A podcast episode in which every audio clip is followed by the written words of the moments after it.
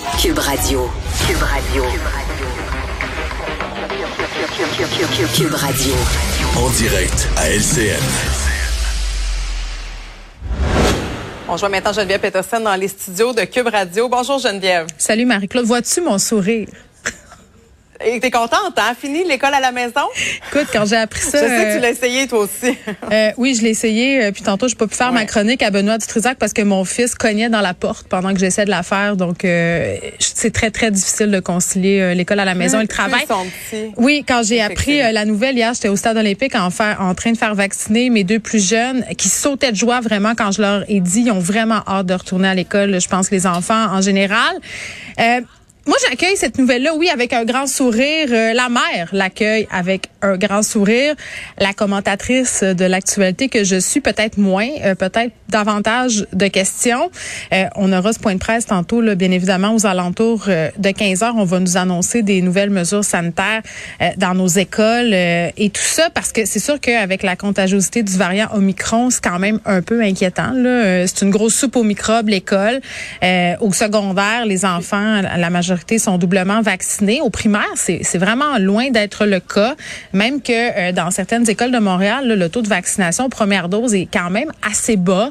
Euh, tu sais, je parlais tantôt euh, avec des professeurs euh, qui vont y aller, tu sais, puis je les salue, là, les profs euh, qui sont au rendez-vous, qui se plient aux décisions vraiment du ministère de l'Éducation, de la Santé publique, euh, qui vont sûrement y aller aussi avec le sourire, un sourire caché derrière un N95, oui, euh, parce que ça, c'est une des en interrogations. avoir? Oui, ben oui, oui. Ben non, mais on nous a dit qu'ils en auraient, ceux qui le veulent, parce qu'on sait que c'est peut-être pas nécessairement si confortable que ça, là, mais euh, ce serait plus sécuritaire. Donc ça, ça a été euh, évoqué là tantôt dans les informations euh, qui sont sorties précédant le point de presse N95 pour les profs, le personnel.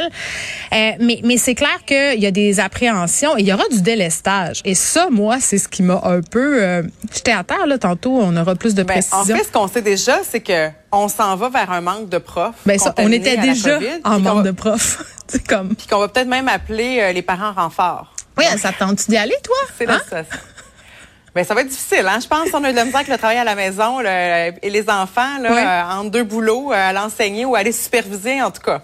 Je Je sais regardais. pas si on serait, on serait choisi. Je regardais euh, les réactions sur les médias sociaux par rapport euh, à cette annonce-là là, d'appeler les parents, euh, de dire euh, vous êtes appelés à contribuer, faire de la surveillance pour les enseignants qui seront à distance, qui seront atteints par la COVID, là, indubitablement. Euh, C'était mitigé pour vrai sur les médias sociaux. Il y a des parents qui disaient ah ben moi oubliez ça, j'ai pas le temps. Euh, Il y en a d'autres qui n'ont pas le choix, qui ne peuvent pas. là. les travailleurs de la santé, les gens qui travaillent en présentiel peuvent pas aller du- euh, donner du temps, ça c'est bien évident. Euh, Puis il y en a d'autres qui étaient vraiment contents, qui se disaient, hey, moi je veux participer à l'école, je veux me mêler entre guillemets de la vie scolaire. Souvent l'école nous tient à part. Donc vraiment, je trouvais que les, les réactions étaient partagées. Moi de mon côté, euh, c'est peut-être moins mon bague. Là, je me dis, c'est pas- ça me tente pas nécessairement. Il y a le côté aller s'exposer aussi à 30 autres enfants. Là, tu sais, une classe au primaire, c'est environ euh, 20-26 petits élèves euh, qui sont quand même, euh, bon, euh, portent pas le masque euh, avec tant de rigidité que ça. Là, quand c'est à 6 ans, euh, je te laisse imaginer le nombre de fois ils se touchent le visage. Euh, mais c'est ça, là, les élèves auront visiblement pas le droit à avoir des N95. Donc c'est ça. C'est, on est un peu, euh, on est dans une logique un peu d'advienne que que pourra. On va voir comment ça va se passer. Pour combien de temps aussi les écoles resteront ouvertes? Parce que ça aussi, c'est une question qu'on peut se poser. Ça va, ça va durer Parce combien de qu'avant les fêtes, il y avait déjà euh, de nombreuses écoles de fermées. Ouais. Il y avait moins de contamination. Là, on est en train d'atteindre le pic de la contamination. Ben, c'est ce que dit l'INSPQ. C'est- euh, c'est ce que dit. hybride un peu. Là. Ben, on verra. C'est ce que dit l'INSPQ qu'on aurait atteint le pic de cette cinquième vague-là. C'est une des raisons aussi pour lesquelles euh, on devrait nous annoncer que le couvre-feu s'est terminé aussi, même journée euh, que le retour à l'école, 17 janvier, aux alentours de 17 heures.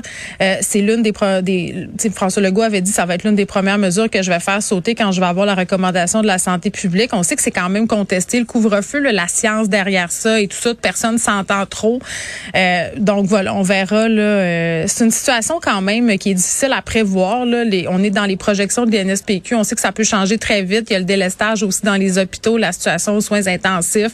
Euh, gros point d'interrogation. Là, je ne sais pas si le personnel de la santé qui regarde ça aller puis qui se dit les écoles rouvrent lundi. Je sais pas comment ils voient ça eux autres, euh, mais clairement ils vont avoir du pain sur la planche parce qu'ils vont en avoir des éclosions. Et on sait on a réduit aussi le temps où les élèves doivent rester en isolement. Ça aussi j'ai bien hâte qu'on nous l'explique tantôt. Là, comment on passe de 15 jours à 10 jours à 5 jours d'isolement. Euh, est-ce que c'est la, la, la dangerosité entre guillemets du variant Omicron, c'est-à-dire que les symptômes sont moins graves, donc on isole moins les gens longtemps? J'ai beaucoup de questions, vraiment, et j'espère qu'on va répondre à toutes les questions parce que les gens sont en droit de s'en poser, et les profs, et les parents, et les élèves aussi en ont. Hein. Et le test négatif, faut qu'on l'utilise euh, comme il faut. Oui, faut-tu se le rentrer bien euh, creux? Faut faire confiance. non, semble, non, on l'a fait avec les enfants. OK. Je te confirme qu'on est resté sur le bord. Ça a fonctionné dans notre cas. Très bien. alors, on suivra ce, point de presse-là, donc euh, à 15 h. Merci Geneviève. On souhaite bonne chance. En tout cas, on espère que ça se passe bien. On est tous dans le même bateau. Une chose est sûre. OK, bye bye.